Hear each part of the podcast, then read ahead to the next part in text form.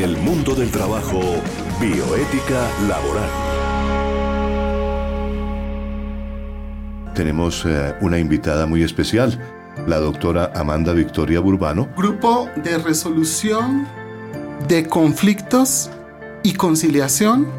Ella es la coordinadora de la Dirección Territorial de Bogotá del Ministerio de Trabajo. Magnífico, esta eh, visita nos llena de satisfacción porque siempre buscamos que el Ministerio del Trabajo esté aquí presente en este programa y para ello pues eh, hemos invitado a la doctora Amanda. Doctora Amanda, bienvenida.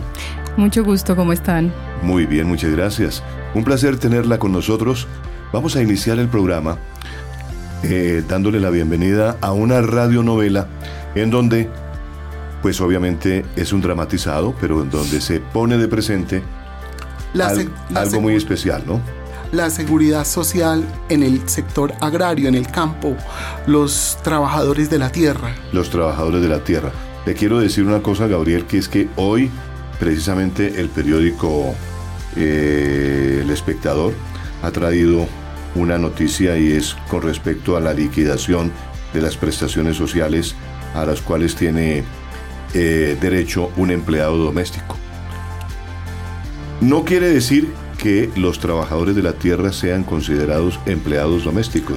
algunos están en, los chalés, en las casas de recreación y de acuerdo a la nueva normatividad y todas las reformas laborales a favor de esta población vulnerable, se ha legislado para que tengan garantizada una calidad de vida. Correcto. Entonces vamos a la radionovela y después en contexto analizamos la situación en compañía de la doctora Mata.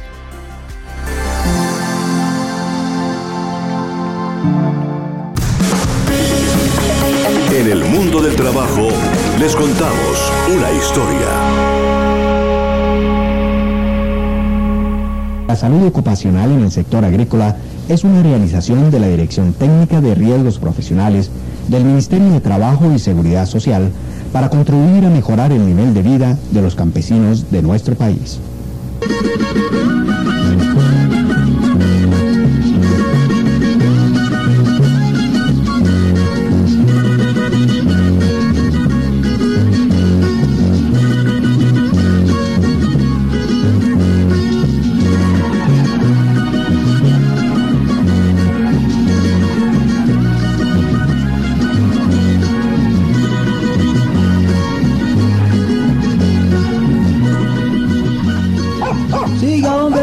El perro ya mordió. Doña Magdalena, qué gusto verlos por estos lados. Compadre, por aquí a visitarlos y saber cómo siguen, cómo van con sus achaques. Pues a Dios gracias ya mejorando. Pero sí que vaina, hombre, enfermarme cuando más necesito uno la salud. Es que ahí sí, como el dicho, ¿no? Uno no sabe lo que tiene hasta que lo pierde. Y puede que tengamos problemas, pero cuando la salud se va, todo se complica, compadre. ¿Y qué dijo el médico? ¿De qué está enfermo? Por terco. ¿Se acuerdan los ingenieros esos que han venido a la finca para hablarnos del cuidado de los cultivos? De la tierra y que también nos dijeron de que teníamos que usar guantes, botas y ropa especial cuando manejáramos los plaguicidas. Pues cómo no me voy a acordar, compadre, si usted y el Antonio no los querían dejar ni entrar. Pero tiene que ver eso algo con su enfermedad.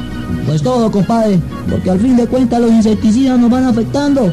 Y tenga, compadre, me enfermé. Vea pues, Ricardo, yo se lo había advertido, pero como usted es bien terco, hasta que no le pasan las vainas y bien serias no cree. ¡Hola! ¡Qué milagro de verlos por aquí! Y usted, comadre, siempre tan trabajadora que no le queda tiempo ni de visitarme a yo.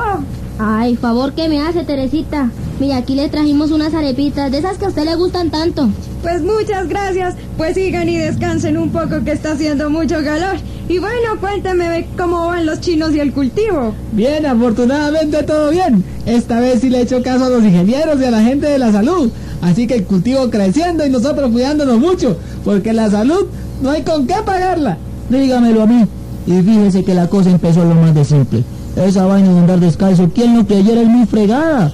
Y es que el doctor me explicó una serie de cosas que mis viejos sí me las habían dicho, pero claro, como uno se las sabe todas, ¿no?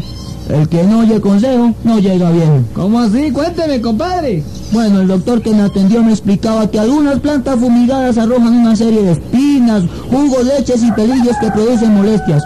Algunas son menores, pero otras, Virgen Santa, otras sí que lo friegan a uno. Ahora él me decía que no necesariamente todas las plantas nos afectan a todos por igual. Y aquí me tiene, con estas horribles vejigas y rasca que rasca por todos lados. Fíjese que la gente piensa que el peligro son los animales grandes. Y hay que ver lo que ocasionan también los bichos. ¿Se acuerda de las niguas y las arañitas que también nos hacen el favor de enfermarnos? Y tanto bicho que hay en la tierra y en las plantas. Y uno nunca le pone atención. Bueno, vengan y se toman un jugo. A ver, Magdalena, tome. Gracias, Teresita. Y usted y sus jugos tan deliciosos. Porque eso sí, usted los hace con unas combinaciones que realmente saben a gloria. Gracias, comadre. Mijito, tome a ver si por lo menos se regresa y deja esa rascadera que tanto le atormenta. Gracias, mija. Siéntese aquí con nosotros. Deje el trajín por un rotico que la casa no se va a caer. Bueno, sea pues. ¿Y cómo van las cosas, Magdalena? Pues bien. Usted sabe que ahora con Roberto estamos con las pilas bien puestas en el tema ese de la salubridad. El asunto es prevenir y no solo en la casa, con los pelados y nosotros, sino también con los animales y el cultivo. Y ahí sí todo funciona como debe ser. Sí, que es que ellos tienen la razón. Uno debe hacerle caso a los que saben, sino para que se toman de sus doctores tanto trabajo en venir hasta la vereda. Es porque ellos saben mejor las cosas. Hay un refrán que dice que al que buen árbol de arriba, buena sombra lo cobija. Pues tiene razón, comadre. Cuando uno va al cultivo hay que protegerse bien, no solo con el sombrero de ala ancha del que se burla tanto el compadre, porque usted es uno de los que comenta que es como tener una sombrilla en la cabeza. Ah, y eso no es cierto, pues, es si eso es ciertico. Sí, pero mire de las que me ha librado. Es que al sol hay que tenerle miedo, nos puede achicharar y crear una cantidad de enfermedades en la piel, como el cáncer. ¿Cáncer de piel? Claro, Teresa, esa vaina es muy grave. Lo mejor es usar un buen sombrerote que lo cubra uno bien, además que lo mantiene fresquito. Cuando se va a trabajar al cultivo es mejor llevar camisas de manga larga, botas para proteger los pies y claro, con medias. Si bien es cierto que mucha gente por aquí no tiene para comprarlas, es bueno hacer el esfuerzo. Al fin de cuentas, la herramienta de trabajo que tenemos es nuestro cuerpo. Y si no la cuidamos, pues nos lleva al patas. Y bien saben que con la salud no se juega. Después del ojo fuera, jajaja, no hay Santa Lucía que valga. Eso es definitivamente cierto. Se han visto muchos casos de gente que se intoxica con esos venenos que hay que echarle a los cultivos. Y todo por no tener cuidado. Ay, a pesar de los esfuerzos que representa para el bolsillo, nos hemos puesto la tarea de usar la ropa adecuada y no guardar esos venenos en la cocina, ni donde los niños lo puedan coger. Y es que debe ser así.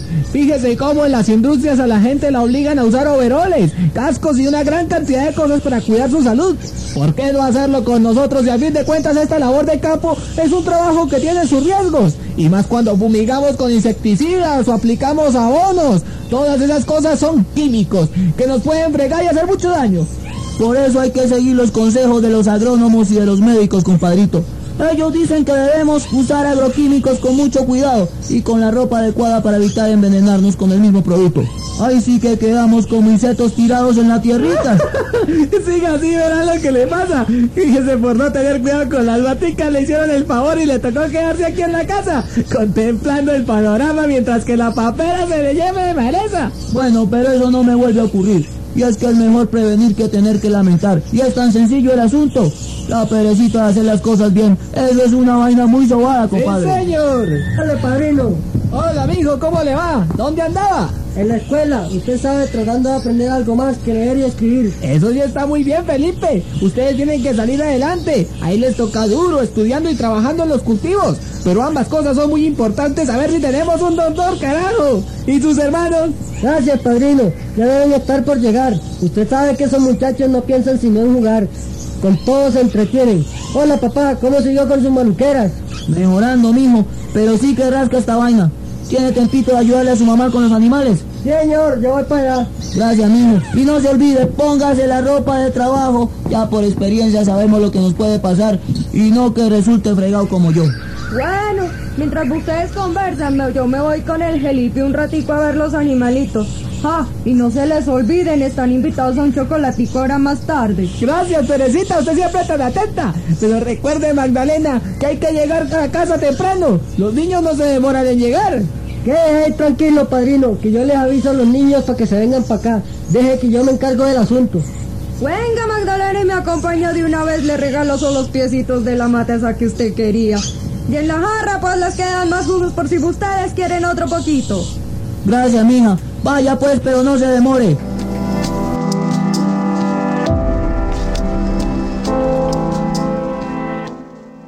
Bueno, después de escuchar estos eh, eh dramatizados, eh, uno queda un poquito eh, en, en, modo de reflexión, ¿no?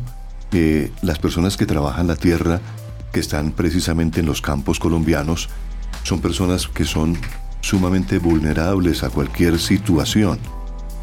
si nos remontamos a varios años atrás, pero décadas completas, tal vez Gabriel y Estefanía y la doctora Amanda estarían de acuerdo conmigo en que la seguridad social en los campos es muy nueva, es muy reciente, porque realmente los que trabajaban la tierra no tenían ninguna seguridad social.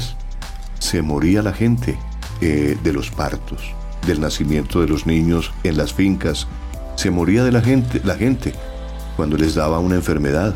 Llegaba la viruela, el sarampión, se moría la gente en los campos eh, porque no tenían realmente atención médica y mucho menos tenía pensión y una seguridad social para el futuro. Hemos visto realmente, y en el caso mío tengo el caso de un hermano que trabajó muchos años en la tierra, en sus fincas, pero nunca cotizó y terminó siempre su vida laboral en forma tal que fueron los hijos los que lo ayudaron a terminar su vida. De tal manera que eso lo hemos visto en el ejemplo de los mismos papás nuestros que nunca cotizaron y que, que estuvieron eh, precisamente atendiendo el producido de la tierra, ¿no? Entonces, cuando uno escucha estas, estas eh, radionovelas de salud ocupacional, vale la pena reflexionar en ese campo. Estamos eh, exigiéndole a los patronos, a los empleadores en el campo colombiano que le den seguridad social a sus empleados? Eh, realmente ese es un tema eh, abandonado, eh, pero no quiere decir que no exista una regulación para esos trabajadores. La norma está presente, sin embargo, no existe en esos lugares la cultura de la cotización a los sistemas de seguridad social integral que tiene que ver con salud, pensión y riesgos profesionales que hoy se llama la ARL. Y que los, los empresarios, porque tenemos que llamarlos así, ¿no? Son los finqueros, son los propietarios de las fincas que tienen que tener cuidado con aquellas personas que están trabajando en sus fincas.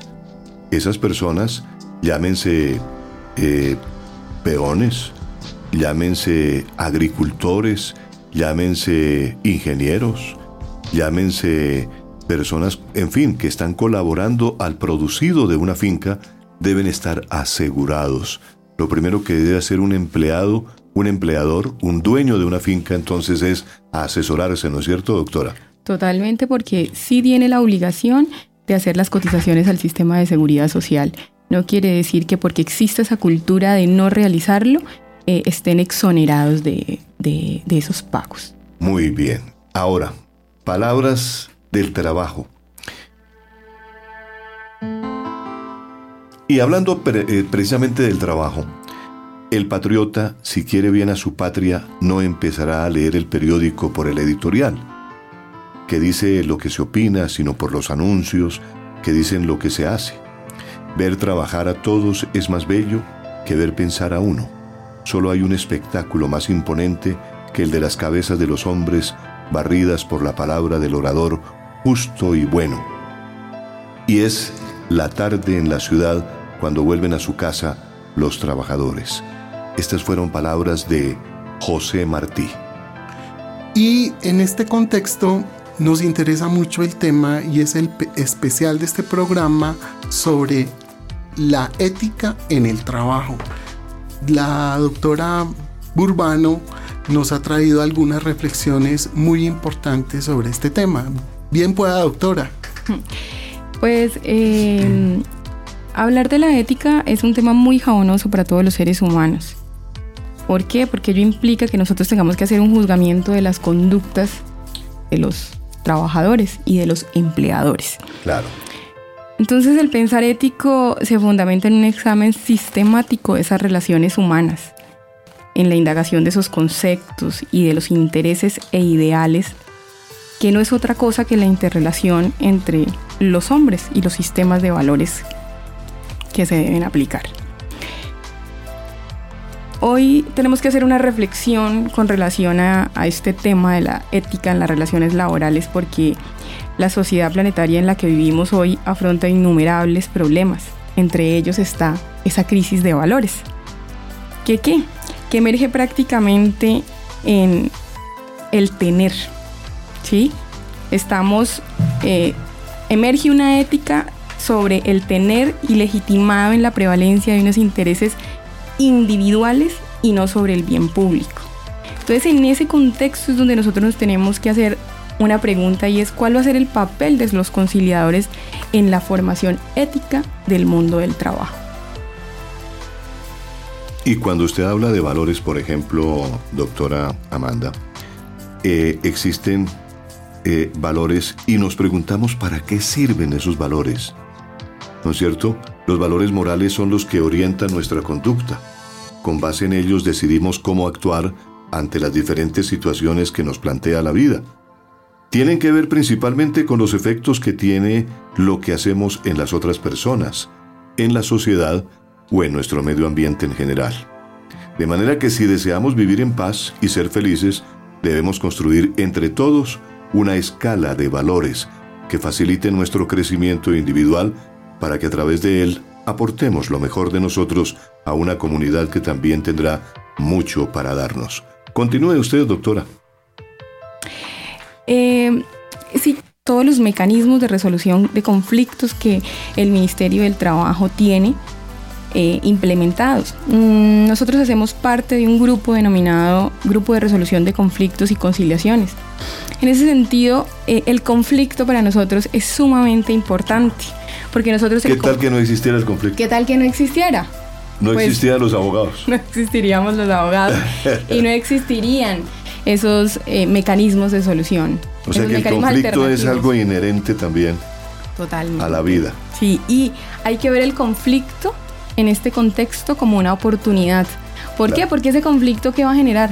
Va a generar una crisis, pero igualmente va a generar unas posibilidades y unas soluciones claro para generar una estabilidad en esas relaciones laborales. Usted hablaba ah, en esa parte de, la eh, oportunidad que tiene la persona de acudir o de aplicar una serie de, parámetros que ya tiene el ministerio, ¿no es cierto?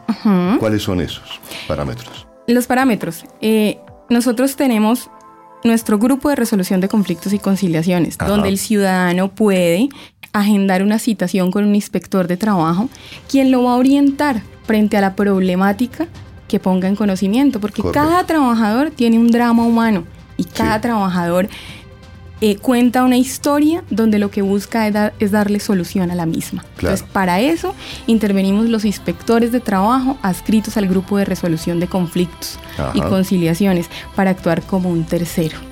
Un tercero invitando al empleador y al trabajador para generar unas posibles soluciones. Allí puede acudir tanto el empleador como el empleado, ¿no es cierto? Total. Porque ambos pueden tener un conflicto, ¿no es cierto? Sí, señor. A veces pensamos que únicamente el conflicto es del trabajador. Y no. El conflicto también lo puede tener un empleado, un empleador. Y sobre todo es muy importante la prevención y la orientación es eh, en el mundo del trabajo adelantarnos a los acontecimientos y analizar cuáles son los principales riesgos. Correcto. Y, el riesgo más importante que se tiene en, en el mundo del trabajo es el valor de la palabra. Que la palabra tenga la misma fuerza de lo escrito si un empleador se compromete a cumplirle a un trabajador con unos eh, incentivos, pues debe cumplirlos. Lo mismo el trabajador. El trabajador se compromete a llegar a unas horas a laborar, a tener la confidencialidad sobre la información que recibe en la empresa.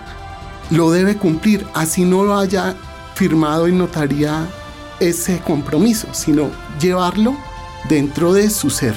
Claro, y Doctora Amanda, ¿cómo le parece que yo le dije a Gabriel un día, te doy mi palabra que estoy todos los martes a las 10 y 30 de la mañana aquí Y se ha cumplido.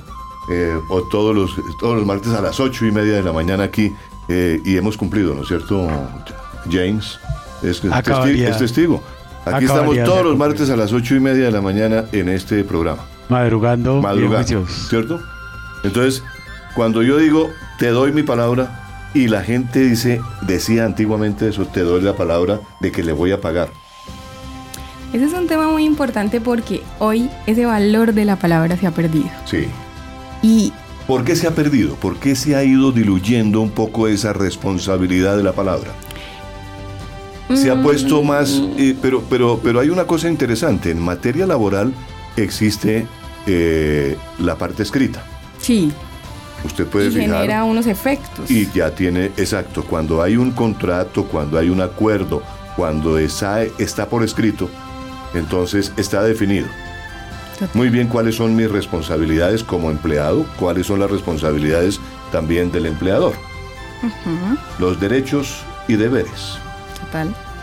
Entonces, eh, uno se pregunta, si está todo por escrito, ¿por qué hay conflicto?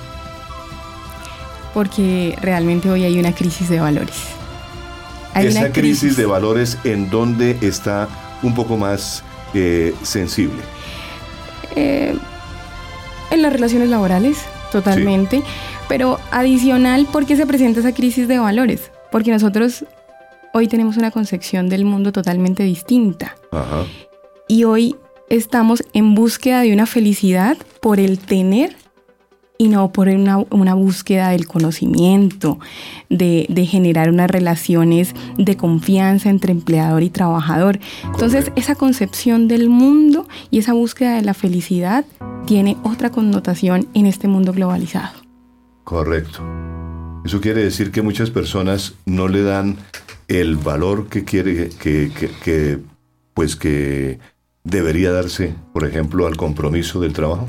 Sí, hoy ya... El profesional no aplica la ética que debería dársele a un compromiso o a un diseño de un eh, proyecto?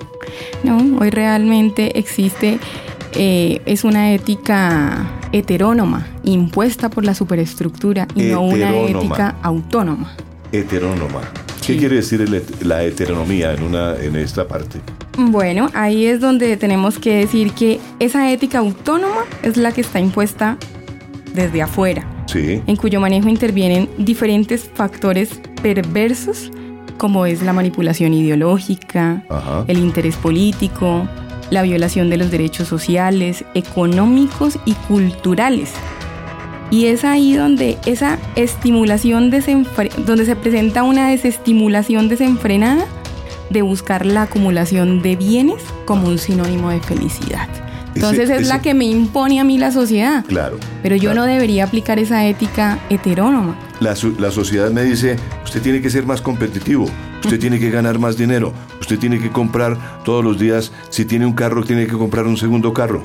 Si tiene casa, cómprese una segunda casa si no ha ido a Europa, vaya a Europa. Sí. Compre los tiquetes, endeúdese. Total. Tenga cinco tarjetas de crédito, no importa. Todo eso se, lo está diciendo la sociedad de consumo. la sociedad de consumo. Y, eso, Es, eso es en el fondo muy malo. Porque realmente se están diluyendo esos valores, que es el valor de la responsabilidad del manejo del dinero, la responsabilidad del manejo de los hijos que están estudiando, de la, del presupuesto familiar, ¿no es cierto, Gabriel? Y para tener como un ejemplo, podríamos pensar eh, la moral heterónoma como la de la oveja que sigue al pastor. Es muy fácil refugiarnos en la muchedumbre, hacer todo lo que la gente hace.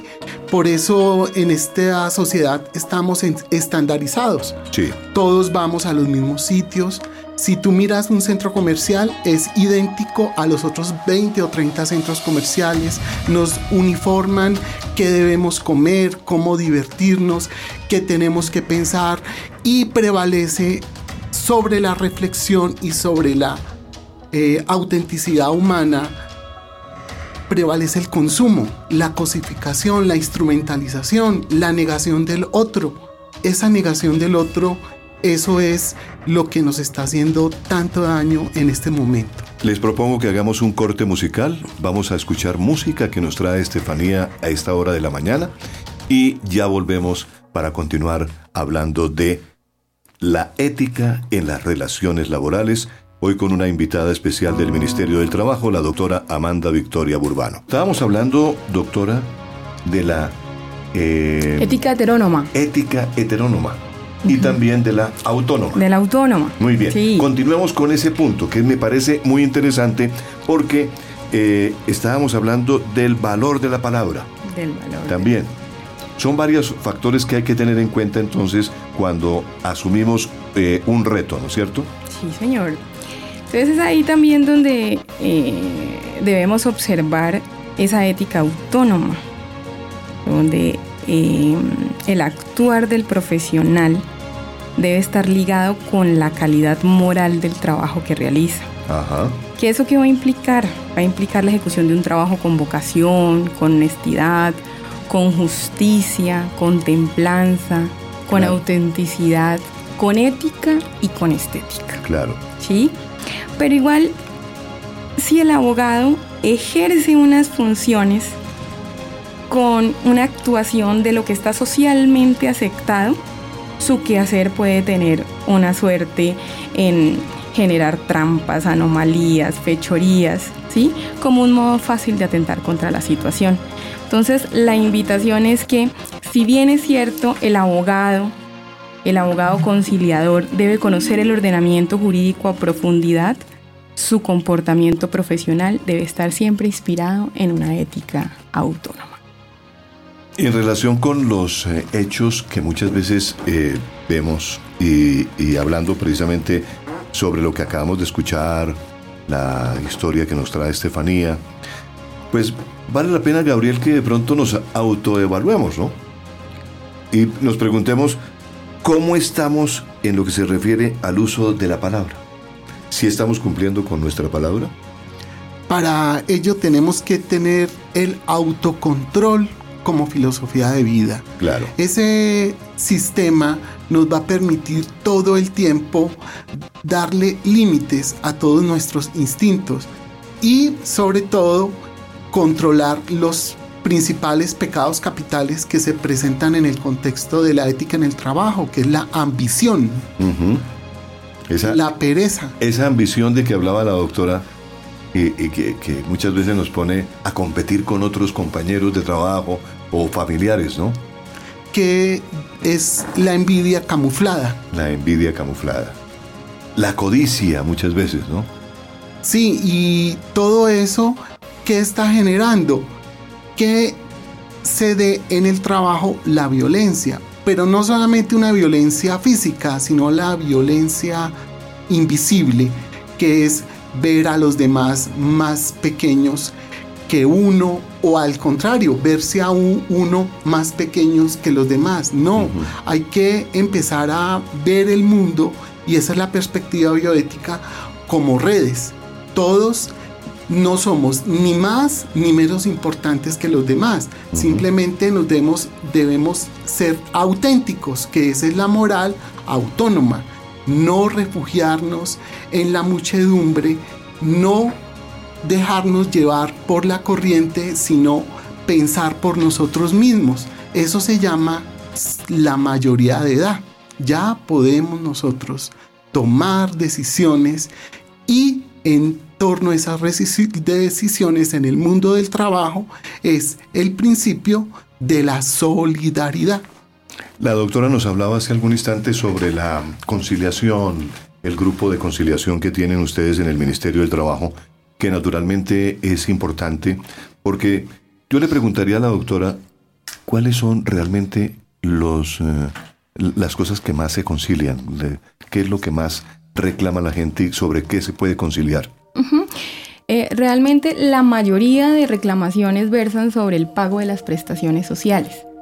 Que aquí hay que hacer como un paréntesis y es que el Ministerio del Trabajo no concilia las prestaciones sociales por ser un derecho cierto del trabajador. Sin embargo, en aras de generar un una posible solución, nosotros conciliamos es la forma de pago de esas prestaciones sociales de los trabajadores porque es, es la, es la, son las reclamaciones que llegan constantemente y es pago de prestaciones sociales. Cuando, cuando uno eh, pues está trabajando en una empresa, asume que esa empresa le va a pagar unas prestaciones sociales, expuesta a que haya una reclamación posterior, ¿no es cierto?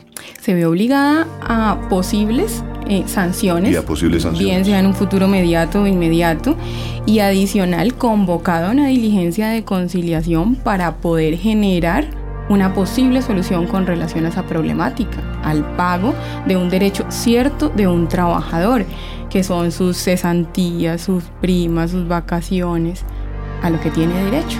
Hay personas que no hacen contrato laboral escrito. Pero cuando uno se hace contrato escrito, eh, se supone que, es un contrato pues verbal que tiene los mismos efectos y que, el tiene contrato validez. escrito y que tiene validez. ¿Y cómo se comprueba cuándo empezó a trabajar? ¿Cómo, ¿Cómo se comprueba en ese caso? ¿Cuándo se comprueba? ¿Simplemente se le da el valor a la palabra? No, ahí necesariamente tendríamos que irnos a un espacio probatorio, a un escenario probatorio y tendríamos que recurrir al juez de trabajo. Perfecto. Un espacio probatorio. Un espacio probatorio. Una cosa muy importante. O sea, hay que probar que yo empecé a trabajar con esta, con esta compañía tal día. Total. El, el día, el mes y el año. Total. Porque nosotros los conciliadores, en ese espacio de la conciliación, no es un espacio probatorio, es un espacio de conciliación y de generar posibles soluciones. Perfecto. De todos modos, en el mundo del trabajo sabemos que en ese conflicto la parte más débil es el trabajador. Y en ese orden de ideas, el derecho es sabio y le da al trabajador la posibilidad de que se aplique el principio de la realidad. Es decir, que si el empleador va a refutar lo que sucedió en la realidad, tiene que probarlo. Claro. Y la carga de la prueba la tiene el empleador. Bueno, y si aquí hay que hablar pues eh, de una cosa que se llama la mentirita. Muchos opinan que para sobrevivir en este mundo competitivo es necesario mentir. Decir medias verdades. Romper contratos, dejar esperando a las personas, no le dan mucha importancia a cumplir con la palabra, ¿no es cierto? Entonces, total, desde que inventaron las excusas, todo el mundo queda bien. Sin embargo, los que razonan así tienen una forma de pensar un tanto limitada a largo plazo estos hábitos le hacen ganar la reputación de ser una persona irresponsable, porque está creando eh, algo que no existe, está estableciendo un conflicto que no existe a lo mejor. Hay gente que va con mentiritas, me imagino, al ministerio, ¿o no? Sí, va con mentiras totalmente. Doctora, es que yo vengo porque resulta que a mí me contrataron y me prometieron pagarme esto y no me lo han pagado. Y resulta que sí se lo han pagado y el, empleador va y muestra los recibos. Total. Pero ahí es donde nosotros tenemos que llegar al tema de aplicar la ética en la sociedad, porque no solamente eh, esa ética va a para el empleador, sino es para el trabajador. Hay una, debe haber una reciprocidad. Como trabajador debo actuar ética o antiético. Y como empleador también tengo que hacerme el mismo cuestionamiento y la misma reflexión. ¿Para qué? Para generar confianza en esas relaciones laborales. Eso es muy importante lo que usted acaba de decir, la confianza y algo muy importante es la honestidad, ¿no es cierto? La honestidad da confianza. Si yo soy honesto, estoy creando un mundo de confianza a mi alrededor. Y la confianza es la hipótesis de que esa persona en cual he depositado mi esperanza, mis valores, pues me cumpla. Correcto. Es lo más importante en el mundo del trabajo, crear espacios de confianza, tener fe en el otro. hay un trío que se llama empresarios, trabajadores, gobierno, que son básicamente tres entidades que propenden por una ética o que deben propender por una ética. Ese es, ese es, digamos que es una nueva cultura que tiene que reinar en las relaciones laborales. ¿Sí o no, doctora? Totalmente. Y, y, esta ética, tanto empleador como trabajador, la deben aplicar porque realmente eh, capital trabajo siempre van a vivir enfrentados. Exactamente. ¿Por qué? Pues porque son factores de producción. Pero si nosotros aplicamos la ética, va a haber una disminución ostensible con relación al tema de las negociaciones, con relación al tema de los acuerdos, porque hoy día hay muchos acuerdos incumplidos y hay muchas negociaciones fracasadas. Y eso es lo que nosotros debemos generar e implementar, el actuar ético en las relaciones laborales para generar una confianza legítima entre las partes involucradas en ese conflicto. Y queremos recordarle a nuestros oyentes que la palabra se debe cumplir. La máxima expresión de la palabra es lo que se dice, lo que se cumple. La base de la relación muchas veces es la palabra. Debemos construir ese mundo eh, a través de la palabra y no eh, escudarnos en, en, aquellas excusas que realmente no tienen por qué eh, darse. Hay contratos verbales, como lo hemos dicho aquí, delante de la doctora, hay contratos verbales, hay acuerdos que son ley en la relación laboral, que así sean verbales, se respetan. Y una obligación que tenemos todos los seres humanos, una obligación moral, es buscar siempre la verdad. La verdad de pronto no vamos a encontrarla siempre, pero tenemos que tener una constante en nuestro actuar, luchar por la verdad, para que con la verdad encontremos la justicia. ¿Y qué es la justicia? Darle a cada quien lo que le pertenece y en el ámbito social es no faltar a la verdad. Exactamente. Y también, Gabriel, hay algo muy importante y es que la ética, para recordarle a nuestros oyentes, ya lo hemos dicho en varios programas, pero es el conjunto de principios que manejan la relación laboral. Es un principio fundamental que regula la relación entre empleado y empleador. Esa ética que siempre debemos tener. El asumir con valores la ética, lo que sugiere una actividad con mucha honestidad, pues nos trae realmente, eh, doctora Amanda, una conclusión y es que debemos ser estrictamente honestos en nuestra relación laboral, ¿no es cierto? Y que cuando hablamos del significado de la ética es una, es una reflexión que realmente nos compete a todos, a todos y cada uno para saber cómo es nuestro actuar en la sociedad, en una sociedad que hoy realmente es una sociedad de consumo. Hay una palabrita que me gusta mucho y es la transparencia. ¿No es cierto? La relación ética entre empresario y empleadores deben ser transparentes, esas relaciones. Porque de ahí nace la confianza. Claro. Y yo diría que el ejemplo entra por casa, ¿no es cierto? Cuando nosotros en nuestros hogares sean, seamos transparentes con nuestra esposa, con nuestros esposos, con nuestros hijos, tener siempre las cartas sobre la mesa, mostrar la verdad. Su merced, no hay plata para ir a cine. Qué pena. No hay plata para ir este año de vacaciones. O no le puedo comprar esto, o no le puedo pagar la universidad a la niña por esto y esto y esto. Pero una cosa transparente, que sea realmente que le nazca del corazón, que tenga esa fuerza de honestidad, ¿no? Sí, hablar siempre con la verdad. Por eso al inicio em, señalaba que, es un, el tema de la ética es muy álgido. ¿Por qué? Porque realmente mm, los seres humanos siempre hemos tenido conductas antiéticas. Claro. Ejemplo de ello, cuando nos envían a hacer un mandado y nosotros nos quedamos con las vueltas. Sí. Y mira, mira que el tema de la ética tiene un principio, que es el acto. No podemos, mejor, mejor que hablar de ética, es el ejemplo. Correcto. Cuando uno da ejemplo, enseña. Eso es lo que hacen los niños. Los niños tú les puedes decir una cantidad de cosas, ellos no escuchan nada, no entienden nada, pero ellos imitan. Entonces, la ética, más que discursos, más que academia, más que universidad, es el valor del ejemplo, los actos que hablen por uno. Eso se llama la integridad. Magnífico. Bueno, eh, hoy estamos eh, terminando este espacio ya.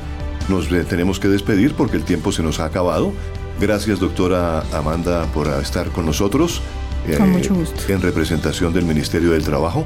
Y invitamos a la doctora a que desarrollemos la segunda parte de este especial sobre ética para dentro de ocho días tenerlo, tenerla acá. Claro que sí.